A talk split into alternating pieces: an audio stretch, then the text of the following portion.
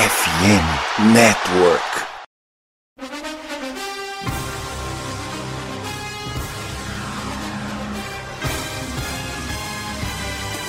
It would be a 57 yard try from this spot if they pick up no more yardage.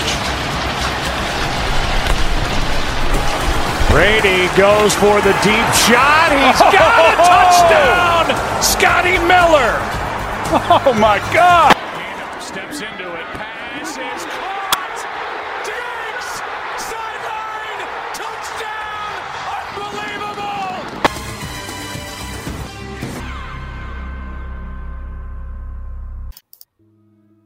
Bom dia, boa tarde, boa noite, amigos do Hard Count. Estamos aqui para o nosso episódio do número 139 e eu estou de volta depois de uma licença aí médica de dois episódios que Demi recebeu convidados aí, por sinal, os quais eu agradeço muito por terem contribuído com o nosso podcast na minha ausência. E estamos aqui de novo, vamos falar aí dos resultados da semana 7, aquela rotina que vocês já estão acostumados, previsões da 8, Fantasy Football e também um pouquinho de FABR para pincelar o final do episódio. Fala aí, meu amigo Deminha, tamo de volta, vamos para cima? Bom dia, boa tarde, boa noite, Bado. Seja bem-vindo novamente, cara. Né? Nossos ouvintes também que nos acompanham. Prazer enorme ter você novamente para a gente continuar nosso debate, né? O Lucas Cop, nosso parceiro da FN Network, e o Léo Lorenzoni, nosso parceiro, às vezes, de narração de jogos do Crocodiles aqui, cobriram muito bem a, a sua ausência, mas nada como estar tá de volta aí com o meu parceiro aí de, de início de podcast para debater, debater essa semana maravilhosa, mano, semana em que ó, eu tô aliviado porque todos os meus times venceram na, na rodada aí do, do fim de semana, cara. Fazia tempo que não acontecia, cara. Pô, acho que não teve nenhuma rodada, né, minha, que nossos quatro times venceram, né? Que os nossos acho quatro. Não, acho que não, teve uma mas assim, teve uma assim, que a gente pegou, uns, pegou no college lá uns, uns, uns times meio morto. E acho que o Denver arranjou uma vitóriazinha aí. Eu acho que Não, Denver uma não, cara. Será? Denver não, cara. Não sei. Sei, Mas enfim, sei. essa semana aí foi um alívio, cara. Nebraska ganhou, Denver ganhou, Nebraska ganhou no voleibol lá, eu que também assisto o voleibol do Nebraska, que é top, ganhou do top 1 do país, né? Nebraska era número 2, então continua é, lá no vôlei é, invicto. Então, é, cara, essa semana foi, foi gratificante. É isso aí. Minha Texas Tech tá meio feia na fita, tá 3-5 agora de minha. Porque, como eu te falei, está sem os, os dois primeiros QB se machucaram. Essa semana tá de bye e na volta tem que ganhar os três jogos, porque o último é contra Texas em Austin. Então não vai dar. Se quiser fazer um ball, vai ter que ganhar os três próximos jogos aí, que é uma missão difícil. Dois são em casa e, enfim, vamos, vamos ver se vai rolar. Uma temporada que era cheia de expectativas acabou virando uma grande decepção pelas contusões aí. Mas vamos lá, Deminha. Estamos aqui para falar de NFL. Então começamos aí pelos jogos da semana 7. É, por um jogo bom aí no Thursday Night, né, Deminha? O Jacksonville Jaguars contra o New Orleans Saints. Um jogo que eu esperava fosse, que, que fosse um pouco mais amarrado do que acabou sendo, né? É, o jogo quase foi para prorrogação, mas o Jaguars continua nessa tendência de crescimento, né? E vai cada vez mais tomando conta da sua divisão e, e Trevor Lawrence jogando bem, né? É, e por sinal, e o Saints ainda capengando, né, Deminha? Um time que eu ainda tinha uma expectativa de que ganhasse a divisão, mas é, está conseguindo ter essa regularidade que dê essa, dê essa segurança, né? É, Derek Carr ainda lançou 55 vezes a bola nesse jogo, hein? Mas mesmo assim não foi suficiente. Mais uma derrota do Saints que agora está com um recorde negativo. É, assistiu esse jogo, Deminha? Qual é a tua percepção aí dessa partida? Cara, é, eu assisti um pouco desse jogo, né? Cheguei atrasado, na verdade, para assistir essa partida, mas quando cheguei, o Jacksonville já estava com 17 a 6 no placar. Eu falei, ah, jogo tranquilo, passeio normal, que já esperava, né? Afinal, é, o Jaguars é uma equipe que vem numa crescente, aí uma equipe de muito mais qualidade que o Saints. E depois acabou dando um apagão ali no começo do, do, do segundo tempo, deixou o Saints se encostar no último período também, né?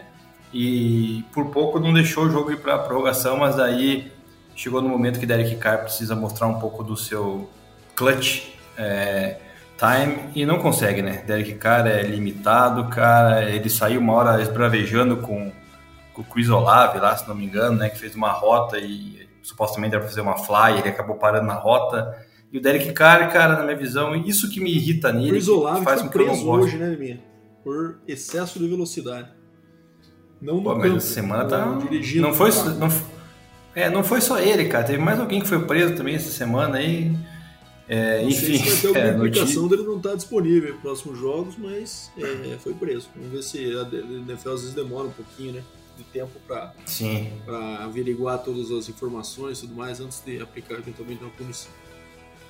Mas enfim, voltando a falar dele, cara, então daí isso que não gosto dele, cara. Ele, né, tudo bem, o cara pode ter errado a rota, né? Mas daí você sai dando piti ali, não pega, não, não pega bem, né, cara? Vai conversar com o cara na sideline ali e fala, tipo, pô, errou a rota, assim, assado, pá. Não, o cara sai ali gesticulando pra TV, querendo aparecer. Como sempre eu falo, né? Ele gosta de culpar os outros pelos erros e não ele, então é, enfim. E derrota merecida do Saints aí, que na minha visão não vai conseguir chegar na divisão. Eu acho que vai essa divisão tá se encaminhando no momento pro Tampa Bay Buccaneers, cara, por incrível que pareça, gente, né? Tá bem esquisito, tá, tá esquisito igual no passado essa divisão, né? É, o tá, Santos times terceiro também. na divisão no momento, né? É, acho que se não me engano, tô- tá todo mundo negativo ali, né? Com recorde negativo na divisão, É, né? o Falcons tá 4 Ah, não, o Falcos tá 4-3. É, mas fora tá isso, 50%, né? 3-3, o Saints 3-4 e o Carolina com nenhuma vitória por enquanto. 0-6. É, então, acho que o Atlanta ainda é o meu favorito, mas o Tampa Bay ali tá na briga, na minha visão. Acho que vai ficar entre esses dois. O Saints, cara, mesmo com a volta de Camara ali, que recebeu 12 bolas de jogo, É, né? tá sendo o ataque inteiro caras. 17. É, é Camara, Camara Saints, mesmo assim não tem como, mas acho que vitória merecida do Jaguars. O Jaguars vem se firmando aí depois de um começo bem, bem ruim, né, Bato? É isso aí, se isolando na liderança da divisão, aparentemente vai ter um caminho tranquilo, como muita gente esperava aí, apesar de que tropecinho no começo que gerou um pouco de dúvida, mas foi só para aquecer. Mas vamos lá, Deminha. Colts e Browns. O Browns vencendo aí o Colts fora de casa por 39 a 38. Jogo que ficou marcado aí bastante equilíbrio, né? O Gardner Minshew aí fazendo um bom jogo, mas ficou marcado pelo aquele final esquisito, né? Que teve uma falta ali de um contato ilegal, muito sutil, né? Em que o Browns conseguiu uma situação ali de, de goal line para fazer quatro jogadas ali. Na última delas, conseguir marcar o TD o Corning Hunt. É, gerou muita. Isso que tinha rolado um, um fumble na jogada, né? Então, assim, o Browns estava com a bola, tentando marchar para fazer o TD da virada, né? Já que o jogo aí estava com quatro pontos de diferença, se não me engano. É, E. Não, perdão. O Browns estava com seis pontos de diferença, né? É, e aí, tentando atrás, o, o Colts fez o. Deu um sec, forçou o fumble, recuperou. Parecia ali que o jogo tinha acabado, né? Já que faltava menos um minuto. Mas aí o juizão arrumou esse contato legal aí da defesa do, do Colts, muito sutil, como eu falei, e acabou gerando uma situação lá de mais algumas oportunidades, e com isso o Browns acabou. Ficou um gostinho bem amargo, bem de garfada pro lado do Colts, porque particularmente não vi tudo isso na falta, não. Até porque antes da, do toque do defensor, o próprio jogador de ataque faz o contato com o defensor, né? Ele busca esse contato para depois tentar buscar uma separação. Então achei meio polêmica aí, achei injusta essa derrota, mas o Browns é, capengando, né, Neminha? Tá 4-2 aí, né? Um time que já jogou dois jogos sem o Deshaun Watson e tá 4-2 e tá na briga aí, tanto pela divisão quanto o Wild Card. É, o Cleveland Browns tem uma defesa absurda. O Miles Garrett nessa partida, cara. Nossa, fez de tudo. É, só fal- faltou fazer nevar lá em, em Indianápolis, mesmo com o teto do estádio Lucas Oil, né? Que foi absurdo, cara. É sec, é, é fumble forçado, é, cara, recuperação de fama. Ele foi monstruoso. O Deshaun Watson tentou voltar, se machucou, né? Aparentemente foi uma, se não me engano, uma concussão. Daí entrou o PJ Walker, que teve que carregar esse Cleveland Browns aí. E conseguiu aí, né, nessa garfada, digamos assim. E a arbitragem é o seguinte, Bado, minha opinião, tá? Precisa reciclar a arbitragem da NFL, cara, porque tá muito ruim, cara. Não é só nesse jogo, a gente vai acabar citando a arbitragem, tem vários outros ali que a arbitragem vem errando desde semana passada. É... Precisa de uma reciclagem, cara, ou precisa ter alguma coisa diferente na questão da, das revisões de jogada, porque, cara, tá muito, tá muito ruim, tudo, cara. É, cara, porque senão você acaba prejudicando. Prejudica muito alguns times aí, cara, querendo ou não, alguns times até limitados, né, cara, que não tem uma, um elenco tão bom assim. Eu vou falar pelo próprio Denver Broncos, que já, né, em seis rodadas aí já teve umas em cinco jogos, pelo menos, lances bem polêmicos contra o Denver Broncos, né? E daí isso aí, cara, prejudica a campanha de um time que é limitado, enfim. Mas é no final o Browns aí continua na briga, que nem você falou, e ainda continuo vendo ele como um candidato aí a, quem sabe, vencer essa divisão, tá? Se o Bengals não se ligar, não se despertar, porque eu, vamos falar depois do Ravens, eu ainda não acredito no Ravens, apesar da vitória que teve na rodada, mas é o Browns, assim, com essa defesa, cara, da, apesar de ter tomado 38 pontos, né, né, nessa partida em específico, mas é uma, uma defesa que força muito turnover. É isso aí. É, bom, time que está decepcionando, né? Buffalo Bills perdendo aí para o New England Patriots, que só tinha uma vitória até então na temporada, 29 a 25, TDzinho no final ali do Mac Jones para o, o Tyrande Mike Gesicki, que saiu fazendo aquela dancinha da forma mais mal feita que já foi vista na NFL, como ele mesmo denomina, né? Mas enfim, é, acho que é oficializando essa má fase do Bills, né? Um time que a gente esperava muito, né? E que tá, enfim, tá ficando atrás do Dolphins na sua divisão.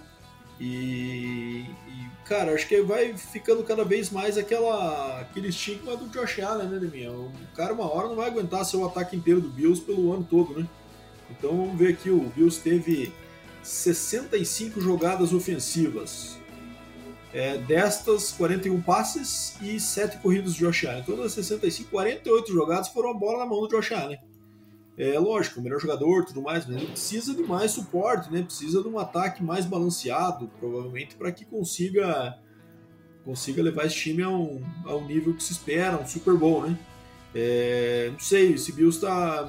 Eu acho ainda que leva essa divisão, acho que o Dolphins começou muito, num ritmo muito acelerado, mas eu acho que não vai conseguir manter por todos e, e o Bills acaba que é um time que tem se acostumado mais a vencer. Mas mesmo assim tá bem esquisito no momento e perder pro Patriots é, é vários hoje em dia, né, Nemi? É, cara, isso aí, olha, é inacreditável. Falando nisso, essa, essa rodada em específico, se eu não me engano, quase todos os times que estavam 1-5 venceram, né? Foi algo fora da casinha aí, cheio de zebras nessa rodada. E o Bills, cara, é, tem muita gente que critica o Josh Allen, né, mas eu ainda defendo ele. Acho que, né, a defesa em momentos cruciais não pode tomar 29 pontos do New England Patriots, né? Defesa é ruim. Algo é, não tem como, cara, tomar 29 pontos, tomar dois passes de touchdown do Mac Jones, cara, isso aí é inadmissível, tá? É, nenhuma defesa é, deveria permitir isso. Tô falando isso, mais para frente o Broncos vai jogar com o Patriots, obviamente o McDonald's vai lançar três, né? Mas em todo caso é algo que não deve ser aceito, cara. Tem que ter uma crítica muito forte por cima desse dessa defesa do Buffalo Bills. Tem que reciclar também, cara, começar a mudar o estilo do seu jogo, cara, porque desse jeito também vai começar a ficar para trás. Eu não sei se o Miami dessa vez não descola, tá? Eu tenho minhas dúvidas. É, acho que o Buffalo tem um time capaz mas se não ligar esse sinal de alerta, não ligar aí também, até por parte ofensivamente falando de alguns jogadores aí, principalmente a linha ofensiva, cara, o, o, o Bills começa a perder força e vai acabar se complicando e vai acabar rodando aí numa primeira rodada de wildcard. E o é, New Patriots, cara, lembrando que tem muito o que falar, parido, né, cara? Parido uma bigorna para ganhar do Giants na rodada anterior ali, né? Garfado no final, né, o Bills, né? Exato. É, exatamente, bem lembrado. Mais um erro da arbitragem. Então é, é isso, cara. E do Patriots, cara, é, o Patriots tá na briga lá do Caleb Williams Bowl, né? É, mas é, acho que não vai também conseguir. Vamos lá. Commanders e Giants. Cara, o Giants é, venceu por 14 a 7 e parece jogar melhor do que com o Daniel Jones com o Tyler Taylor, né? É, dois jogos aí que ele jogou, os dois com chance de é, deles vencido agora essa semana, né? E o outro que acabamos de comentar aí com, com chance de vitória até o final, né? É, mas ainda assim, cara, é impressionante como esse ataque é pedestre, né? Então, tipo assim, o negócio vai muito arrastado, 14 pontos apenas, é, não consegue colocar ponto no placar realmente no New York Giants, apesar de ter tido um bom volume de, de jardas aí durante a da partida, né? Mas, enfim, é, e o Commanders acho que começa a entrar naquela pegada que a gente já previa, né, Deminha? De ter um QB que não é muito experiente, começa a cometer erros, começa a levar o time às vitórias, então assim, acho que vai arrumando para o último lugar dessa divisão aí, é, com o passar da, das rodadas, acho que esse deve ser o destino. Commanders nesse momento era para estar 1-5, né? um, um cinco não, perdão, um seis, né? Conseguiu ganhar aí dois jogos ali é, no começo da temporada que na minha visão não era para ter vencido, mas ganharam. São Paulo cometendo erro, né? Mais uma vez com interceptação. Jogo terrestre do Washington rodando muito agora com a inclusão do Chris Rodrigues Jr., que é calouro desse ano. É, perdeu espaço o Antônio Gibson, né? Não dá para entender por quê. E do lado do Giants, cara, é interessante ver é, a produção que o time vem tendo sem Daniel Jones. A gente criticou o Daniel Jones aí nas semanas anteriores e o Tyler Taylor parece ter um ataque muito melhor na mão. Pode ver a diferença de bolas aí que se entrega para o Secon Barkley, Secon Barkley com última carregadas, um aproveitamento aí de quase 4 jardas por carregada, interessante. Também no jogo aéreo anotou um touchdown, né, recebendo. E o Tyler Taylor conseguiu conectar a principal arma ofensiva desse ataque, né, no jogo aéreo, que é o Darren Waller, né? O Tyrande aí que anotou um touchdown, quase 100 jardas em 7 recepções. Então, assim, é, parece que o Tyler Taylor sabe usar melhor o playbook do que o Daniel Jones. E o Giants é, agora já é tarde é, para tentar buscar algum tipo de classificação a playoffs, na minha visão, mas dá esperanças aí de que talvez com o Tyler Taylor as coisas possam ser é, melhores aí para essa temporada. Isso aí. Bom, agora um jogo que eu tinha bastante expectativa para essa semana e acabou virando um, um jogo sem graça, né, Demir? Que foi a vitória do Ravens pelo, sobre o Detroit Lions aí por 38 a 6. Os dois líderes de suas divisões se enfrentando, esperava um jogo mais equilibrado, mas acabou sendo resolvido no primeiro tempo aí com o Ravens marcando 28 a 0 no primeiro tempo definindo a partida. É, de fato, a defesa do Ravens é tradicionalmente muito complicada, né? A gente não está falando daquela defesa do, dos anos 2000, do começo do século, né, minha, com o Ray Lewis e tudo, mas é, a defesa atual realmente já vem sendo bastante consistente nos últimos anos aí. É, e o Lions sofreu com isso, quem sabe tenha sido a defesa mais forte que eles enfrentaram até aqui na, na temporada e, e o ataque sentiu. E o Lamar Jackson teve um jogo espetacular, com 357 yardas lançadas, 3 TDs, nenhuma interceptação e adicionando um TD corrido também. Então, um jogaço do Lamar, é, mas o, o, Detroit, incrivelmente, foi presa fácil aí de um time que a gente tem bastante expectativa. Então, é, acho que está com bastante vantagem dentro da sua divisão. E pro Ravens, vitória importante, né? Porque é uma divisão aí que tá todo mundo na briga e eu prevejo também que o Bengals vai começar a crescer, vai entrar nessa briga logo, hein? Nos últimos jogos dele, eles, eles conseguiram recuperar o prejuízo aí, pelo menos, do recorde, né? O recorde de 50%.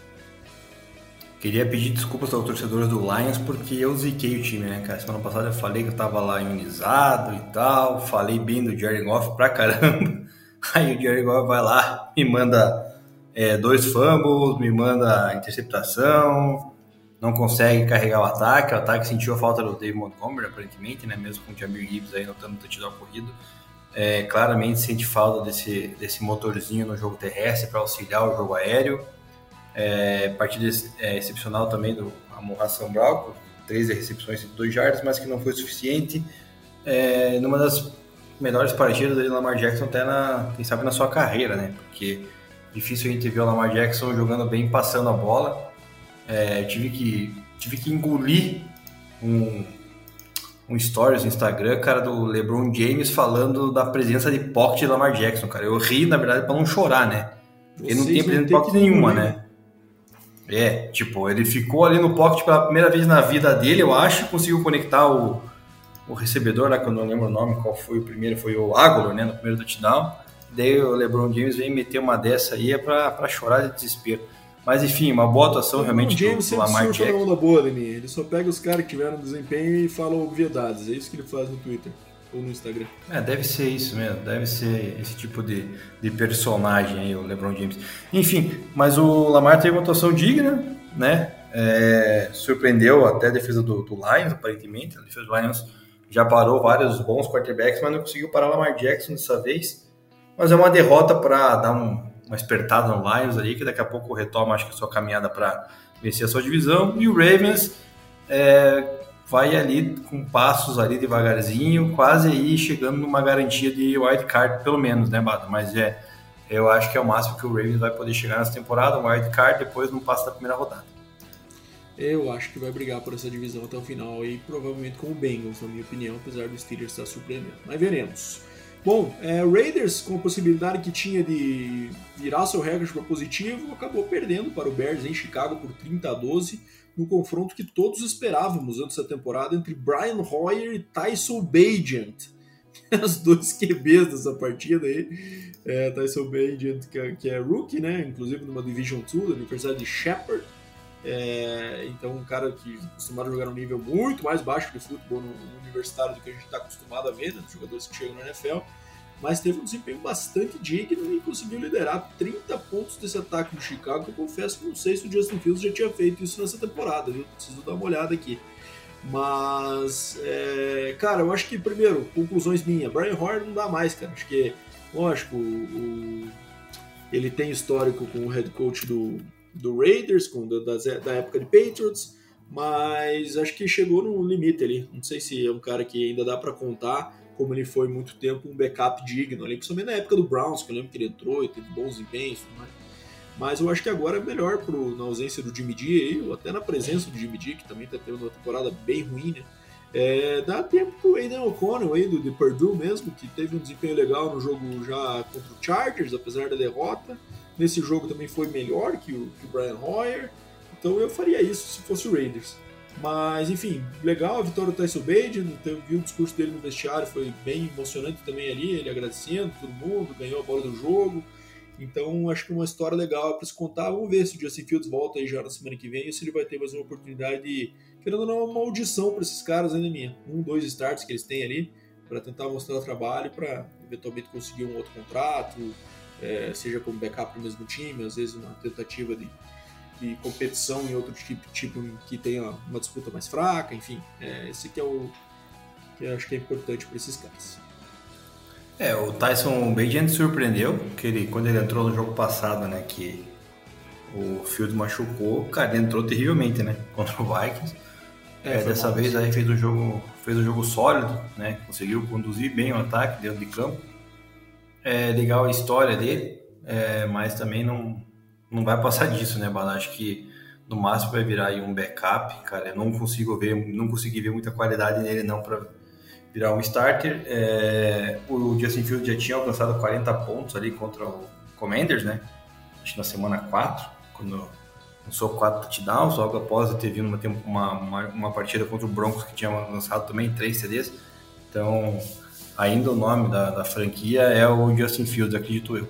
É, e o Raiders é o Raiders, né, cara? Quando você espera que ele vai fazer alguma coisa decente na vida, ele não faz. Simples assim, cara. É, o Raiders é aquela. É, é, é, uma marca de roupa, na verdade, né? O Las Vegas Raiders. Aí, fora isso, aí não tem nada que, que traga atrativo nenhum, cara, pra NFL, porque é impressionante, cara. É um time já faz tempo não, não aparece pra, pra playoffs, não incomoda, tem um tem o desperdício de dois talentos lá, que é o Max Crosby e o Davante Adams, né? Dá para também citar o Josh Jacobs. Mas um time com Jimmy Garoppolo, ou com Brian Hoyer, ou no comando de Josh McDaniels, cara, sinto muito os shows do Raiders, cara, não vai para lugar nenhum. Então, derrota até vexatória, pra, na minha opinião. Com certeza. E, cara, jogo equilibrado aí, que parece que o, o Falcons ia estar fazendo o esforço máximo para perder, né? É, com alguns turnovers aí importantes, principalmente o do Desmond Reader, aí, que perdeu três fumbles nessa partida, mas, e parecia que o Buccaneers ia lá ia conseguir virar, e não conseguiu, né? Então 16 a 13 para o Falcons contra o Buccaneers fora de casa, né? É, o Baker teve a bola na mão por último e mesmo assim não conseguiu levar o time à vitória, uma vitória que seria bem importante para o Bucks é, assumir a liderança dessa divisão e acabou perdendo essa oportunidade e perdeu também essa liderança para o Falcons. É, fica uma nota também da situação esquisita que foi do Bijan Robinson, né, Deminha, que acabou sofrendo aí uma, algumas dores de cabeça, parece que passou mal aí do sábado para domingo. É, não foi listado no injury report, acabou tendo só um carry na partida e depois do jogo deu entrevista sobre dores de cabeça tudo mais. É, situação que com certeza a NFL deve dar uma marretada aí no Arthur Smith por ter, em teoria, omitido né, essa situação do jogador entrar como saudável e depois não ter é, não ser colocado em campo praticamente, né? E não ter isso discriminado aí, que é uma regra da liga, né? Então provavelmente vem uma multinha salgada aí pro, pro Arthur Smith e pro, e pro Atlanta Falcons em função dessa situação do, do Bijan Robinson. É, é, enfim, pra mim me surpreendeu de mim. Achei que o Bucks ia levar essa aí com, com, um ataque que vem desempenhando melhor do que eu esperava, mas não foi o caso nessa semana. Eu também achei que o Bucks iria levar. O Falcons estava num declínio ali, mas encontrou essa vitória aí, mesmo sem contar né, com o Bijan Robinson, que é a principal arma ofensiva desse ataque. É, agora vamos ver como é que vai ser a situação do Bijan Robinson para os próximos jogos, né? Se vai estar saudável, se não vai porque sem ele a equipe acaba não produzindo muito bem, né? Então é nítido que precisa, porque o Desmond Reader não vem conseguindo conectar com o Drake London e Kyle Pitts que a gente vem mencionando semana a semana. É, por outro lado, o Buccaneers deixa escapar uma chance de assumir a liderança, de se firmar, né? Porque eles têm uma defesa muito sólida, mas dessa vez não conseguiu aí vencer, é, conter, né, o Atlanta Falcons aí, e por isso acabou acarretando numa derrota mas o Bucks ainda tem, tem potencial de, quem sabe, brigar para essa divisão até o final da temporada. Isso aí, agora uma vitória que é um mover surpreendente dos Steelers contra o Rams fora de casa, 24 a 17. O Steelers que é um time, assim, é até estranho de falar, uma surpresa, né? Porque times do Mike Stone aí a gente não está acostumado a ver com desempenhos ruins, né? Mas é um time com um ataque bem ainda sem encaixe, né?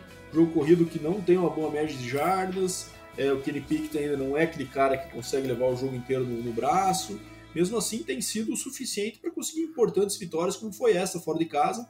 É, então, o jogo corrido, aí, apesar de, como eu falei, em jardas não ter surpreendido, chegou a marcar três TDs. E, cara, duas notas aí. Primeiro, é, sobre o Rams. Cara, tá insuportável o ataque do Rams com as chamadas McVay. Eu não sei, que, já falamos sobre isso, não sei se a intenção dele é, é de fato queimar o bigode para sair logo. Mas, cara, é insuportável de minha. É corrida, corrida, sec, punch. Corrida, corrida, sec, punch, ou o Stafford correndo que nem um maluco pros lados, tentando achar como foi o próprio TD que ele lançou pro Tutu Atuel aí, né?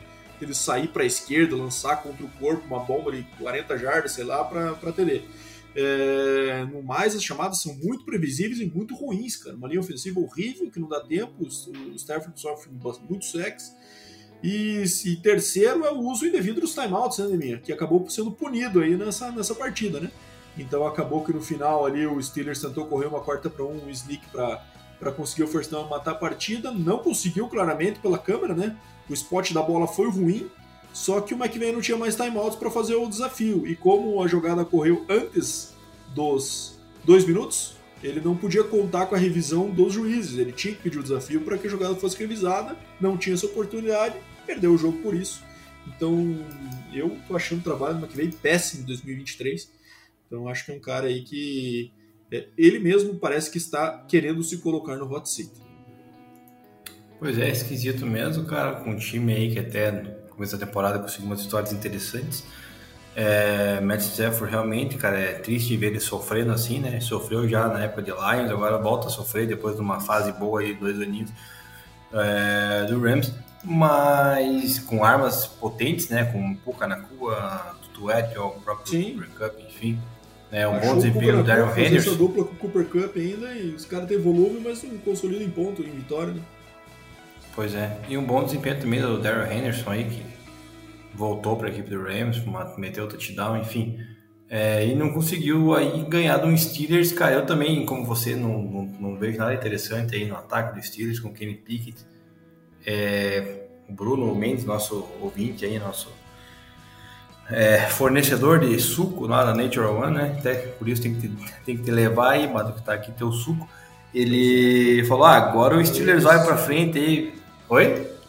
Virou lenda esse suco já, o Deminha já tomou tudo. a, daqui a pouco vou tomar tudo, só semana que vem eu levo uma garrafa. Só garrafas tá. vazias pra mim aqui. É, mas o suco é bom, né? Então não me julgue se isso acontecer. Mas o, ele falou lá do George Pickens, Deontay Johnson voltando, né? Najee Harris produzindo TD. Mas eu falei para ele, cara, é cedo pra gente é, credenciar os Steelers para um playoffs. Eu acho que na mão do Matt Canada no ataque não tá tão legal e o Kenny Pickett não é aquele cara na minha visão. Mas tudo isso pode mudar nas mãos de Mike Tomlin e a gente sabe disso. Então quem sabe o Steelers ainda briga por um wildcard, mas eu acho que, que ainda não. Seattle Seahawks e Cardinals, 20 a 10 para Seahawks, vitória esperada do Seattle em casa, acabou sendo um pouco mais sofrido, né, Nemir? Por sinal, se o Cardinals está fazendo um papel de tentar fingir que está disputando os jogos para depois perder e falar que lutou mesmo assim e perdeu porque quer ir pro tank do Caleb Williams, tá fazendo bem esse papel, né, Nemir? Os jogos acabam sendo competitivos, o Cardinals briga, briga, briga e perde no final. Então, se essa for a forma que eles estão buscando, está funcionando com sucesso. É, do lado do Seahawks, foi um jogo bem pragmático, né, Nemir? E tivemos ali o TD de ninguém mais ninguém menos que Jake Bobo, mostrando que não existe bobo no futebol, contrariando essa regra, né? Existe sim bobo no futebol fazendo um TD e tendo o nome aclamado pela torcida dele, que jogou na ausência de DK Metcalf. É, bela piada, né? Mas o é, piada é igual o Cardinals, no caso. O Cardinals realmente, cara, tá aí, tá louco, cara. O que, eu vou falar do Cardinals, né, cara? A única equipe 1-5 que não venceu na rodada, acho que foi o Cardinals. Mas o Joshua Dobbs, cara, claramente, depois dos primeiros jogos, ele demonstrou que tinha um potencial, decaiu, né? Ou alertaram, falou, cara, pisa no freio aí, meu camarada, aqui a situação não é essa que nós queremos. É, e o Seahawks jogou pro gasto, né, cara? Jogou só para vencer realmente, é, mesmo com o Johnny Smith cometendo turnover aí. Mas tem um running back espetacular, né? Kenny Walker ali ajuda muito no jogo terrestre, fazendo com que a equipe é, prenda muita atenção ali na, nas trincheiras, né? Para alguém tentar parar ele e abre espaço para seus recebedores. Conseguiu encontrar aí o, o Bobo e também o, o Nigba, né? Pela primeiro touchdown da, da carreira dele, se não me engano, né, Mas enfim, Sim. mesmo na ausência do DK, ele, o, o Seahawks fez o, o mínimo com o Pete Carroll também, que é uma das lendas aí de head coach. E com a derrota do Niners, que a gente vai falar daqui a pouco, né? Seattle na briga por essa divisão, surpreendentemente. Parecia que o Niners ia passar o carro. Acho que ainda vai, né? Mas para esse momento aí eles estão, Seahawks com um jogo a menos, vencendo esse jogo de diferença, poderiam estar empatados. Mas vamos lá, Daminha, falar do teu time. É, por próximos dois jogos que falaremos são dos nossos times, começando pelo Broncão vencendo o Green Bay Packers em casa por 19 a 17. Apesar de no segundo tempo, né, Deminha, ter feito o possível e impossível para tentar perder, mas ganhou. Fala aí, o palco é tudo seu, Deminha. Fala da vitória do Broncão. É, cara, exatamente. O Broncos, cara, é, primeiro tempo até que vai bem, chega no segundo tempo, derrete, não sei o que acontece se coloca em condições aí complicadas na partida, né? Mas pela primeira vez a gente viu uma defesa um pouco é, mais sólida, né? Com tackles, com parando o ataque adversário ali em corridas, não deixando converter terceiras descidas. Pela primeira vez a gente conseguiu ver uma defesa mais sólida do que apresentou no começo da temporada.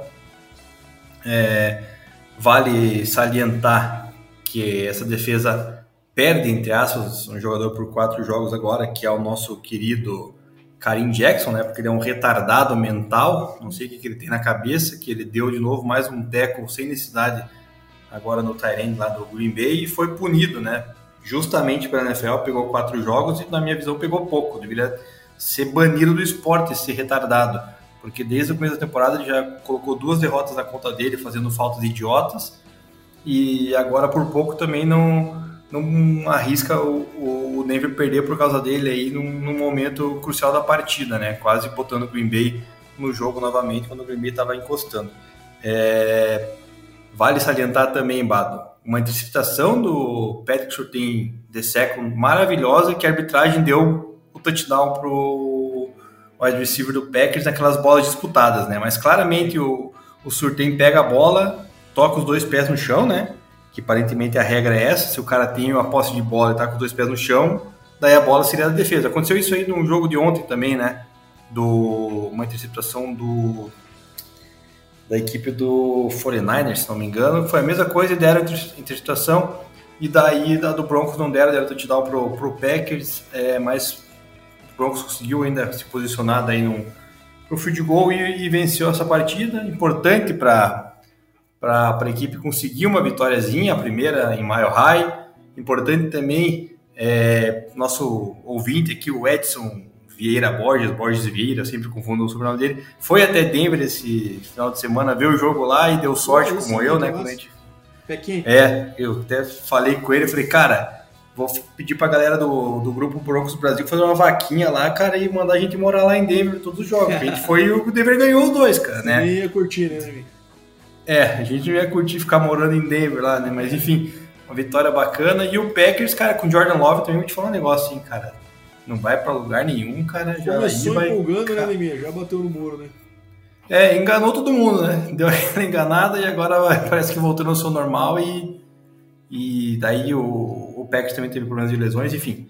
O Packers aí vai caminhando para ser, quem sabe, o lanterna da sua divisão. Vai brigar com, com o Vikings ali para ver quem fica em último. É, o Vikings sei não, Neminha. Tô gostando dessa esquentada aí que estão dando. Vikings não, Bears, né? Perdão, confundi o Vikings com o Bears, o Vikings. É, isso, o Bears. Sim. Vamos lá, Chargers e Chiefs. Então, o jogo aí no Arrowhead, né? Um jogo que foi estranho, porque o primeiro tempo foi socado de ponto e o segundo não teve quase nada, né? Então, o jogo acabou aí 24 a 17 no primeiro tempo. Parecia que ia ser um shootout do começo ao fim. Mas no terceiro e quarto diante as defesas se ajustaram e o Chiefs conseguiu marcar só o TD que deu essas duas posses, essa folga aí. É no último quarto ali, fazendo 31 a 17. É um jogo aí que melhora bem os números ofensivos da equipe, né? O Mahomes aí lançou para mais de 400 jardas, 4 TDs, né? É, o Travis Kelce está tendo números absurdos nos últimos jogos aí, né? É, principalmente o aproveitamento dele de, de targets em relação ao número de catches, né? Semana passada foi 100%, na semana ele pegou 12 de 13. Então o homem tá voando aí. Quando a Taylor Swift está no estádio, meu amigo, o desempenho dele é. Eu tava lendo isso hoje, coisa de 50 e poucos por cento melhor do que quando ela não está. Então o homem tá, tá feliz, tá apaixonado. Mas, cara, Chiefs é bom porque existiam alguns questionamentos sobre essa questão do ataque do Chiefs, né? De fato, falta uma peça ofensiva ali para fazer um par. Um par difícil, porque o nível do Travis Kelce é muito alto, né? Mas é um complemento melhor pro Kelce no jogo aéreo. O Mahomes continua distribuindo muito bem a bola, mas os números estavam um pouco abaixo, apesar de não tão abaixo assim, né? Os números estão muito parecidos do que eram em relação ao ano passado, mas de fato não era aquele ataque que a gente estava acostumado a ver. E mais eu acho que é um time que está cada vez mais se mostrando como um favorito a, a, a tentar repetir o título. É, pode não ser o principal, né? O Deminha certamente discorda disso, a gente falou disso nessa última semana, inclusive. Eu acho que está no par ali, no mesmo patamar dos demais da AFC. É, e o Chargers, cara, me parece uma questão assim: o Justin Herbert claramente não está confortável no ataque novo ali, né? Do Kellen Moore. Ele parece sempre irritado, uma coisa que era difícil de ver o Justin Herbert, né? Expressando tantas emoções, assim, ele é um cara mais, mais quietão, né? Um cara mais introspectivo. É, várias vezes dá pra ver que ele tá irritado, é, chamando jogada na pressa, tomando decisões erradas ali, no, no, principalmente no final do jogo, né? Dois, dois jogos seguidos aí que ele acaba o jogo com interceptações, é, tomando sacks. Então, assim, claramente é um cara que ainda não está confortável com a mudança de sistema e tá, tá punindo isso, né? O Chargers aí com recorde negativo, um time que eu particularmente esperava que fosse ser o time mais pronto para brigar com o Chiefs esse ano. E tá aí com um recorde na mesmo patamar de Denver, de Raiders aí é, nessa situação. Então, decepcionante a temporada do Chargers até aqui.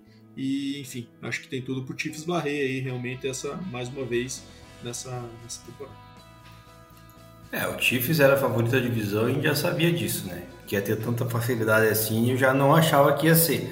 Também mas Chargers aí, é, mas Chargers aí vem se colocando numa posição complicada, o Raiders é uma piada, o Denver esse ano também tá uma piada igual.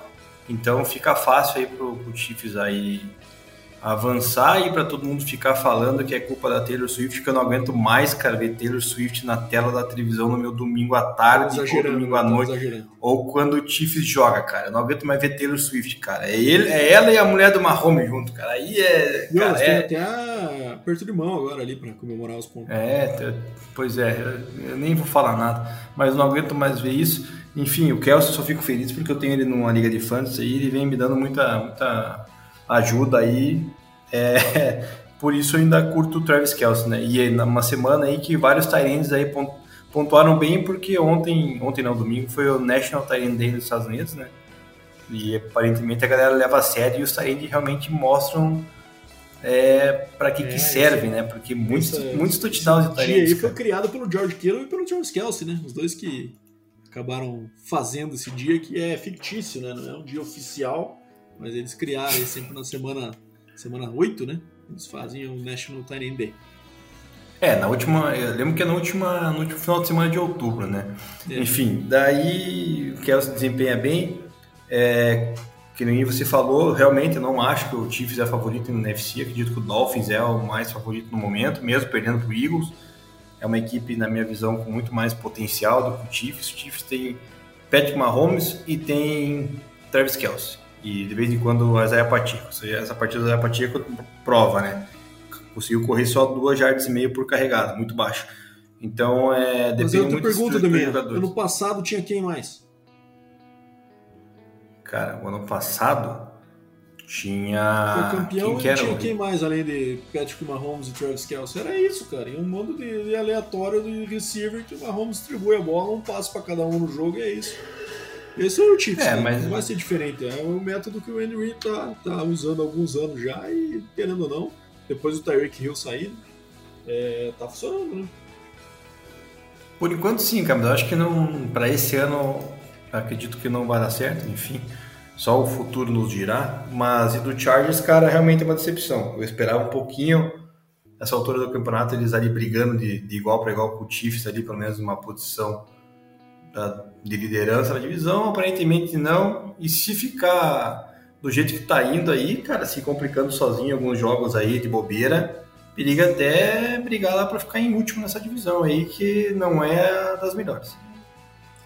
É isso aí. Bom, vamos pro Sunday Night agora, que foi um belo jogo, né, Demi? O Eagles vencendo o Dolphins aí por 31 a 17, um jogo que parecia que o Eagles ia, ia ter bastante controle no primeiro tempo, acabou que no final ali tomou um TD, né, do Tariq Hill ali, que, que teve um ótimo desempenho no primeiro tempo, mas no segundo acho que a defesa conseguiu ajustar e neutralizar ele um pouquinho melhor. É, mas no fim das contas, no segundo tempo, conseguiu abrir a vantagem e vencer aí por 31 a 17, é, 14 pontos de diferença, duas posses. É, e, enfim, belo jogo do A.J. Brown, belo jogo do Tarek Hill pelo, também com 11 catches pelo lado do Dolphins. É, enfim, mas cara, acho que a nota fica pela como é imparável o brotherly shove ou tush push do Eagles, né, que eles chamam, né? Aquela jogada de quarta para um ali, que o Eagles tentou, acho que quatro ou cinco vezes na partida e converteu todas. É, inclusive uma muito arriscada, né? Uma quarta para um ali da, do próprio campo, da linha de 30 mais ou menos ali, que é um jogo que ainda estava em uma posse. E, enfim, bastante é, arriscado, mas isso mostra confiança e eu acho que, cara, querendo ou não, essa jogada aí tá com os dias contados. Acho que a NFL por ano que vem deve dar um ban nisso aí já, porque é, todo time agora tá, tá querendo fazer, né? ninguém faz tão bem quanto o Eagles, é verdade.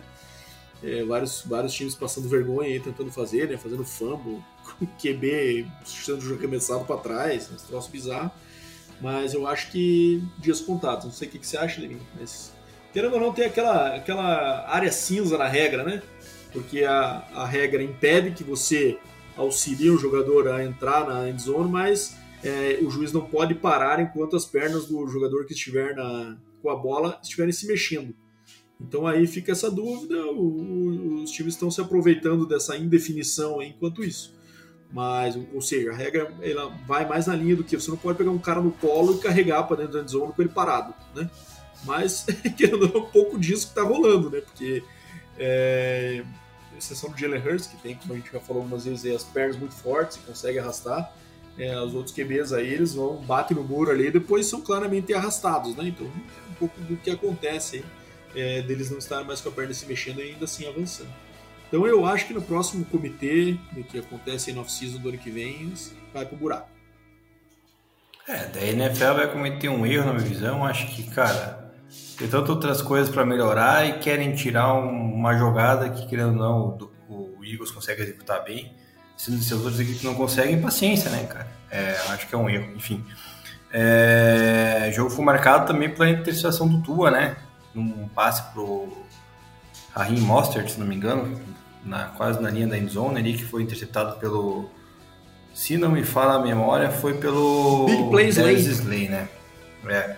E daí, cara, ali azedou, né? Daí que o Eagles conseguiu pegar a bola de volta, e daí já era, não conseguiu correr atrás do Dolphins e uma derrota é, até certo ponto esperada, digamos assim, né? Porque um confronto contra um time que chegou no Super Bowl do ano passado, que tem um elenco recheado aí, recebeu essa semana Julio Jones, né? Acabou de ontem trocar agora por um safety, né? Kevin Byard, então é, é uma equipe que realmente quer o Super Bowl, né? Mas não dá para dizer que não estão tentando. Então é uma derrota para o Dolphins que não é de todo ruim, ainda continua liderando sua divisão e tem campeonato para frente, porque esse ataque também é muito explosivo, muito poderoso e é capaz de conseguir facilmente aí, próxima partida, meter 50, 60 pontos e voltar tudo ao normal. Beleza, vamos maneirar então o último jogo da semana para gente comentar aí. Minnesota Vikings vencendo em casa o São Francisco 49ers, que emenda aí duas derrotas seguidas. Pelo jeito chegou a hora de minha do Brock Purdy estar sendo exposto aí, né? Um cara que a gente obviamente tem aquela dúvida de é um, é um fruto do sistema, eu acho que é, né? Mas lógico que ele tem também seus méritos. É... E cara, eu fiquei bastante surpreso como o Kirk Cousins jogou bem, né? É... Nas últimas nessa partida, a primeira contra o Bears que ele jogou sem o Justin Jefferson foi bem feio, mas nessa contra uma defesa fortíssima como a do Niners, né? É, jogou bem, um cara que estava sempre sem plantar o pé direito, porque a linha ofensiva do Vikings é horrível, mas mesmo assim, cara, enfrentando e jogando bola muito, lançando a bola de forma muito precisa sob pressão. Teve Jordan Ellison e TJ Hawks com jogos, jogos muito bons. E, enfim, é, sem jogo corrido, basicamente, né? Aquilo que a gente vem falando do Vikings desde o começo do ano. E vitória surpreendente do Vikings aí, que vai crescendo e quem sabe entre na briga pelo wild card ainda, cara. É, vamos ver. É um time que me agradou bastante nessa rodada aí. E o Niners agora, duas derrotas seguidas, é, começa a surgir um pouco de nuvens cinza em cima do Brock Purdy aí que ele não tinha visto até aqui na carreira, né? É, teve duas picks ali meio esquisitas, é verdade. É, acho que também tem esse sistema, mas eu também acho que tem qualidade para isso. Não à toa estava invicto em temporada regular até duas rodadas atrás, né? É, na rodada passada teve o erro do, do kicker, né, cara, no final do jogo, poderia ter vencido, claramente, não dá para culpar o Brock Purdy semana passada. Essa semana já com duas picks, podemos colocar um pouco na conta, mas vale lembrar que o 49ers ficou sem Debo Samuel, vai ficar mais um tempinho sem Debo Samuel. É, o Chris McCaffrey estava meio duvidoso, né? Foi pro jogo até, inclusive, mas uma produção bem abaixo do que a gente espera. Mas vale salientar que mesmo assim ele anotou seu 16 touchdown seguido em jogos, né? Ou seja, é, marca é, absurdamente quase uma temporada inteira marcando jogos. 24 é, TDs em 22 jogos desde que chegou no Niners, absurdo. É, monstruoso. E a defesa dessa vez foi decepção, né, cara? Uma defesa que é forte não conseguiu aí encostar a mão no, no Kirk Cousins e o Kirk Cousins pela primeira vez, acho que na sua vida, conseguiu atuar bem no prime time, né? Então, é uma vitória do Vikings, você mencionou, vai brigar aí, talvez saia para um wild card. Eu acredito que ainda não, acho que vai daqui a pouco começar a cair de novo de produção. Mas e o vai e o 49ers, cara, ainda tá tranquilo, né, cara? Acho que vai vencer sua divisão. Logo o Brock Purdy é, começa a voltar à normalidade de não ter que forçar a bola, né? Bem com o jogo terrestre mais forte, daí o 49ers volta a se encaixar porque o Kyle também é muito inteligente. É isso aí, Deminha. Fechamos a semana 7, então vamos para os nossos palpites da semana 8, começando aí pelo Thursday Night, né? Bucks é, enfrentando o Buffalo é, em Buffalo, né? Eu vou de Bills nessa, acho que o Bills está numa fase ruim, mas acho que ainda é muito mais time que o, que o Bucks.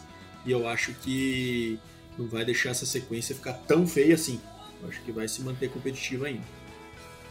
É, jogando em casa, eu vou acreditar que o Bills vai reverter essa situação ruim aí de momento. Então, também vou de Bills.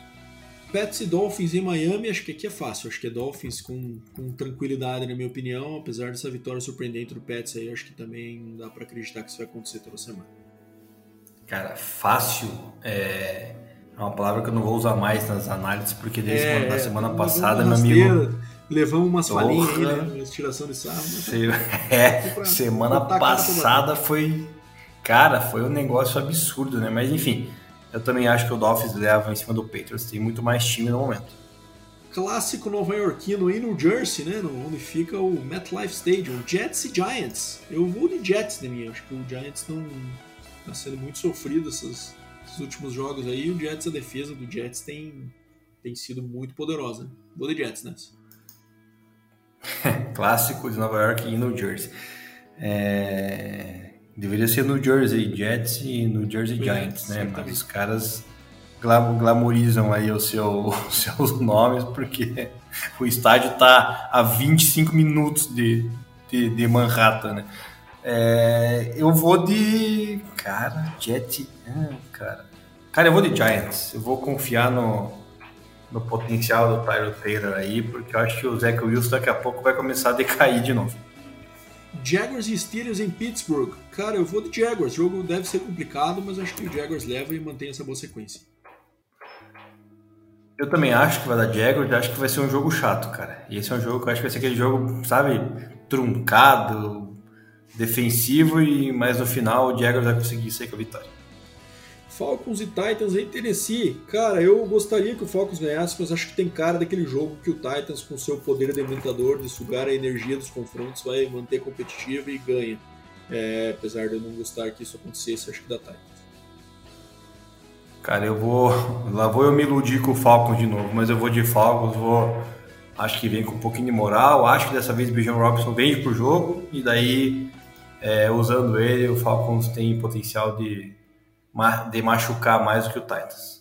Confronto agora das duas, das duas primeiras picks do draft desse ano, é, Bryce Young contra CJ Stroud. É, bom, eu acho que para mim tá claro aqui o favoritismo do Texas, né? Acho que o CJ Stroud tem uma temporada muito melhor e o Panthers não venceu ninguém ainda, não tem porque eu apostar nele.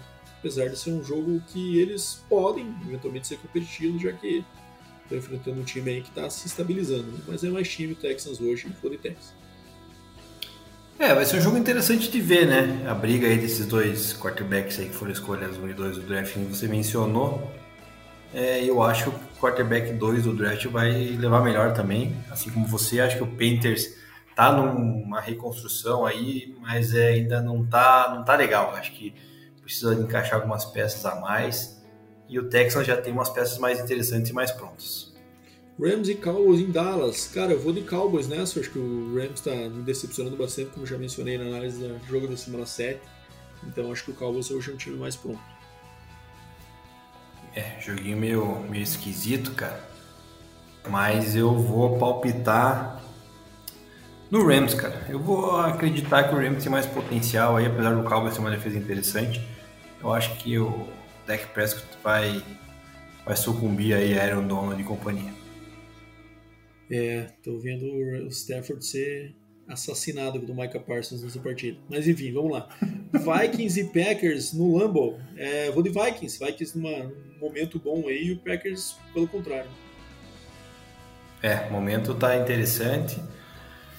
E. Mas, cara, jogo em Green Bay, né, cara? Puta. É aquele joguinho que o Vikings vai querer complicar. Eu vou de Vikings, cara, mas eu tô com aquele pé atrás que ele vai querer complicar e vai acabar perdendo. Mas eu vou de Vikings.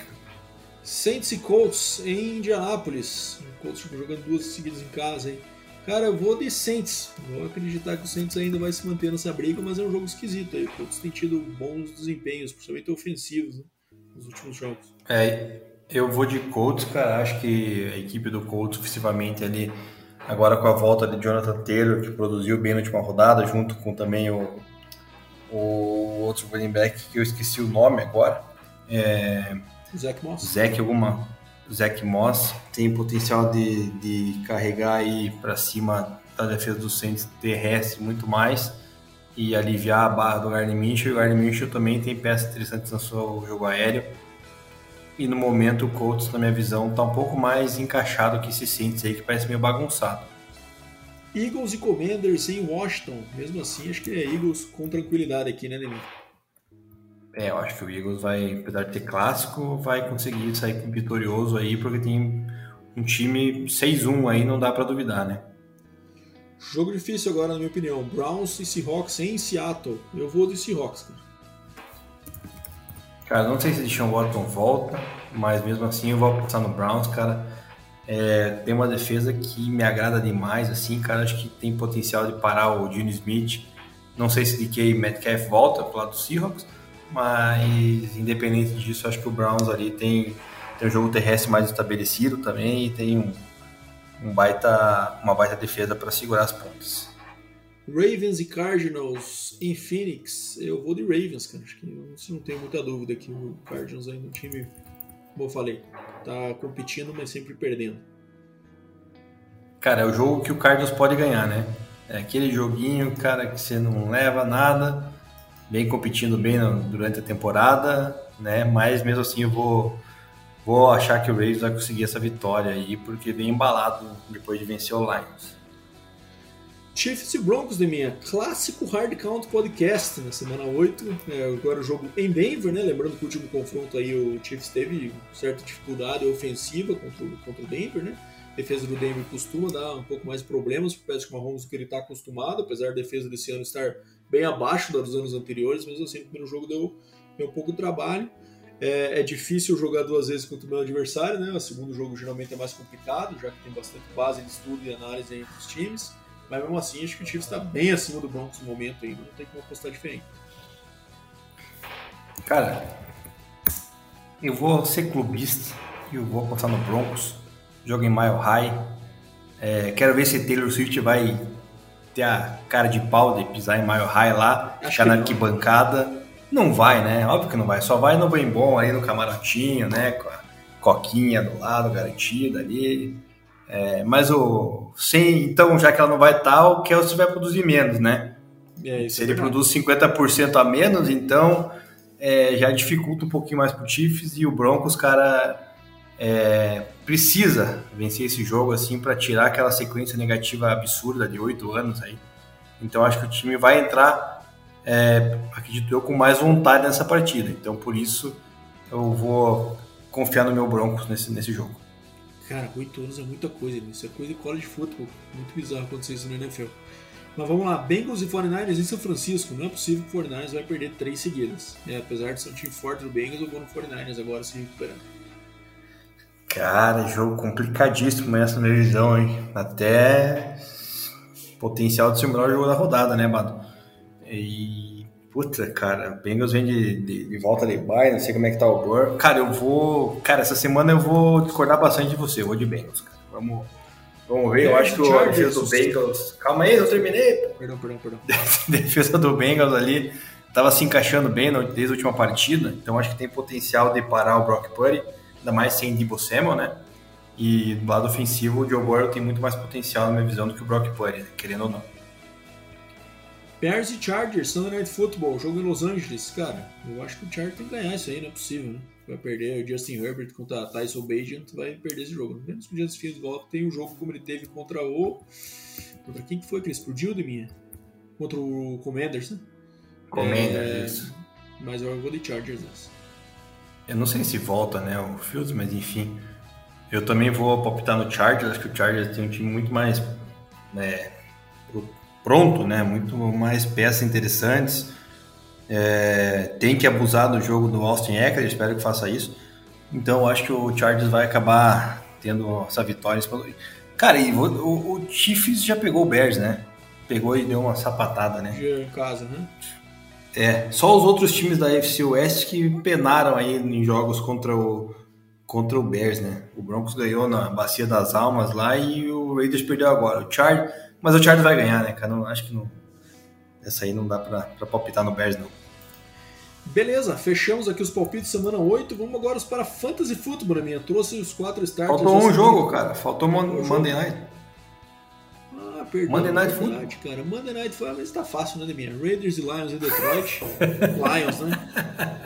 De tão fácil, você esqueceu, né? É, ah, vamos pular que acho que 99,9% da população do humana da Terra vai palpitar no Lions. É, também acho que o Lions não vai decepcionar de novo, né, cara? Então vai pegar um Raiders aí totalmente é, sem sintonia, então também creio que vai dar Lions. Isso aí. Bom, vamos lá então agora, Fantasy Football. Trouxe meus quartos, quatro starters da semana aqui. Primeiro vou de. Só um minutinho.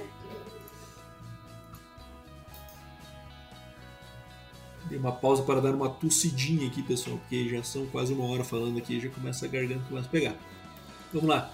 É, CJ Stroud contra o Panthers. Falamos sobre esse jogo aí. Acho que o CJ Stroud está tendo uma temporada muito boa, né? Contra o Panthers aí, que é um time também que é, tem tido uma defesa frágil nesse ano. Acho que é uma boa, um bom start aí. Um jogador que provavelmente algumas ligas que, que a maioria delas ele seja reserva, né? Então, bom start para essa semana aí, se estiver sofrendo com baio, até mesmo se o seu QB não for uma, uma, peça, uma peça muito constante. A Isaiah Pacheco contra o Broncos. Acho que o Broncos aí tem a pior defesa corrida da NFL até nessas primeiras sete semanas, né? As primeiras sete semanas de atuação. Então acho que o, o Isaiah Pacheco pode ter um bom desempenho e aproveitar esse, essa fraqueza da defesa de Denver. Josh Palmer, do Chargers, contra o Bears. Josh Palmer vem se tornando aí um principal alvo desde que o Mike Williams se machucou, né? Inclusive superando aí o Keenan Allen nos números, nos números de recepções e jardas aí nas últimas, nas últimas rodadas. Então acho que é um bom start contra o time do Bears no Sunday Night Football, que é um jogo que eu acho que o Justin Herbert deve ter um desempenho melhor do que vem tendo aí nas últimas partidas.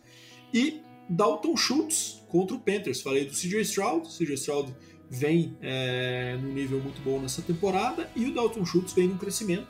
Então, as últimas duas, duas rodadas em que ele atuou, é, teve bom desempenho. Acho que contra uma defesa frágil como a do Panthers, tem tudo para ele manter também essa, essa sequência. Então, esses são os meus quatro starters em um de cada posição para essa semana. E os waiver wires, minha, os caras estão livres no mercado aí que são boas, bons, bons picks para essa semana, os... como você me disse os caras que podem estar soltos aí no mercado, em algumas ligas às vezes não, não estão, né? Mas eu separei o Tank Dell, wide receiver do Houston Texans, né? Que vai enfrentar aí o Panthers. Pode ser uma opção para quem está sofrendo aí com wide receivers com lesões e tudo mais, ou seus flex. Kendrick, é, Kendrick Bourne, wide receiver do New England Patriots contra a equipe do Dolphins, é outra opção. Kendrick Bourne é um receiver secundário da equipe do, do Patriots, mas é, os caras que acabam desafogando aí no ataque com, o Mac Jones podem receber mais bolas do que o do que o wide receiver número 1, um, que é o Devante Parker. É, Daryl Henderson, running back do Rams, né, que, que nesta rodada aí vai enfrentar o Dallas Cowboys, acredito que com a partida que teve na semana passada e que ninguém esperava muita coisa, já que ele está sendo o substituto titular lá, o Williams, né, e acredito que possa repetir essa, essa dose. E o Dalton Kincaid Tyrene da equipe do Buffalo Bills, que vai enfrentar o também Buccaneers na, já na quinta-feira. Acredito que também é um, é um forte candidato aí que recebeu bastante bola do, do Josh Allen, porque no último jogo foi assim. E acredito que possa tentar buscar um pouco mais esse jogo aí com seus Tyrants para tentar voltar à boa fase. É isso aí, meu amigo Deminha. Bom, vamos agora falar um pouco de FABR. Temos as definições dos dois campeonatos brasileiros que rolam aí, né? A Liga BFA e, a, e o Campeonato Brasileiro da CBFA. É, pela BFA, temos os seguintes confrontos de playoffs. Então vamos lá, tem algumas diferenças aí entre as conferências, né? Os confrontos de conferências, os playoffs, é, eles são divididos em basicamente quatro, vão sair quatro finalistas, quatro semifinalistas, né? É, um de cada confronto de conferência aqui. Primeiro vai ter o playoff do Norte versus Centro-Oeste. Então a Conferência Norte joga são Luís Sharks contra o time do Manaus, dia 29 de outubro às 9 da manhã. E pela Centro-Oeste jogam Sorriso Hornets e Cuiabá Arsenal. Os vencedores dessas partidas se enfrentam nesse confronto entre o campeão do Norte e o campeão do Centro-Oeste, e deste confronto sai um semifinalista. Beleza? Os outros finalistas, os outros semifinalistas saem é, dos confrontos dentro de conferência. Tem os playoffs do Sudeste, que temos a semifinal entre Cruzeiro, futebol americano, contra o América Locomotiva, né, confronto mineiro aí, e quem vencer enfrenta o Galo na final do Sudeste, né, que já saiu como cabeça de chave nessa, nessa definição da Conferência Sudeste. Então temos um, três times de Minas aí, um deles estará na semifinal. Provavelmente o Galo, né, Deminha, pelo que a gente está vendo aí, é, e provavelmente o Sorriso Hornets aí, pelo que a gente tem visto aí na, nessa, nos confrontos de temporada regular, sai ali do, do confronto entre Norte e Centro-Oeste. Na Conferência Sul, acho que o negócio está mais disputado aqui, né? O Rex, ver o favorito, enfrenta o, time que é o ex-Juventude, que agora é o União, né? Lá do União da Serra, lá do Rio Grande do Sul, é, jogou em Timbó. E o Almirantes, que é o time de Blumenau, né, Lemir? Corrija se eu estiver errado. Itajaí, né? Itajaí. Itajaí. É, enfrenta o Santa Maria Soldiers. Então, quem vencer desses confrontos fazem a final do Sul e a final do Sul é, lança mais um semifinalista nacional é, da BFA. Provavelmente o Rex é que eu aposto, mas o Almirantes também, desde os reforços que chegaram do Crocodiles lá, elevou bem o seu nível também. E no Nordeste, que é a, conferência mais forte, sem dúvida, desse ano, o Fortaleza, que é o Cid 1, enfrenta o Cavalaria 2 de julho. Lembrando que o Cavalaria aqui entrou é, diretamente na semifinal sem jogar com o Ceará Caçadores, que desistiu do campeonato, né? É, poderíamos ter aí um Fortaleza Ceará nessa semifinal. É, e a outra semi é Recife Mariners contra Spectros. Então acho que, assim, apesar do Spectro ser o time de maior tradição, acho que é bastante provável a final do, do Nordeste ser entre Fortaleza e Recife Mariners. E essa é bem difícil de prever, porque os times bem fortes. E aí sai mais um semifinalista. Pelo lado, Deminha, do Brasileirão Cara, da CBF. Falei, falei. Dei só falar, eu acho que vai dar Manaus e, e Sorriso lá no Norte Centro-Oeste e acredito que o Manaus possa surpreender, tem um time interessante. No Sudeste, o Galo vai bater, na minha visão, seja Cruzeiro ou seja América.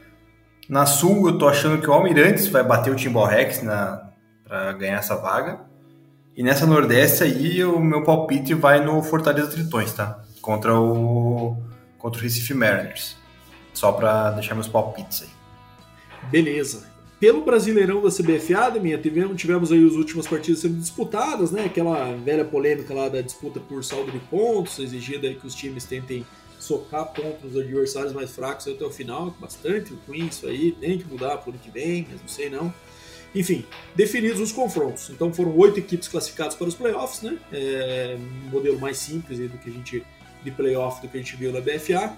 É, o Galo FA fechou como seed 1 e enfrenta o Flamengo, que foi o time que entrou aí com a última vaga dos playoffs. O jogo em que o Galo é bastante favorito aí, né? O Crocodiles fechou com o seed 2 e enfrenta o Corinthians em casa, que foi o seed 7. Né? Crocodiles e Corinthians que já se enfrentaram, inclusive aqui em Curitiba durante a temporada regular, com vitória do Crocodiles.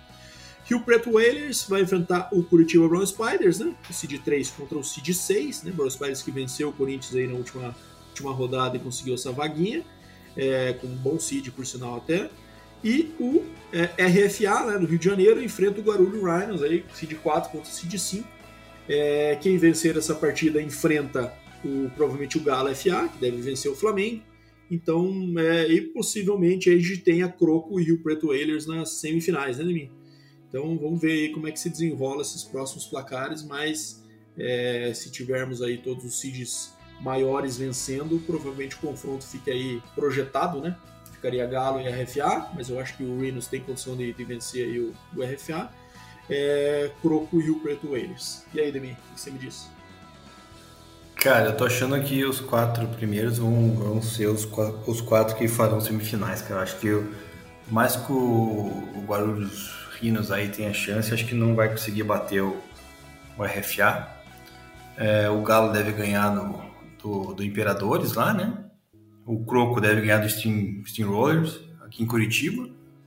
E o Rio Preto Wilders, com toda certeza, vai ganhar do, do Brown Spiders. Isso aí é, não, na minha visão, é tá meio que, que certo. Então, teremos semifinais aí, Galo e RFA na minha visão, e Croco versus o, Wilders aqui em Curitiba, o Galo e RFA lá em Minas.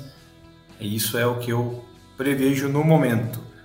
Tivemos da divisão 2 também a definição já? Temos, ou não? temos sim, Neminha. Bom, pela divisão 2, então temos aí o confronto do Seed 1 Six Spartans contra o Miners, que foi o Seed 5, né? É... Por sinal, acho que tá errado essa arte aqui da CBFA, né, Neminha? Não faz sentido o Seed 5 tá enfrentando o Seed 1. Acho que tá errado aqui. O Miners Seed 8.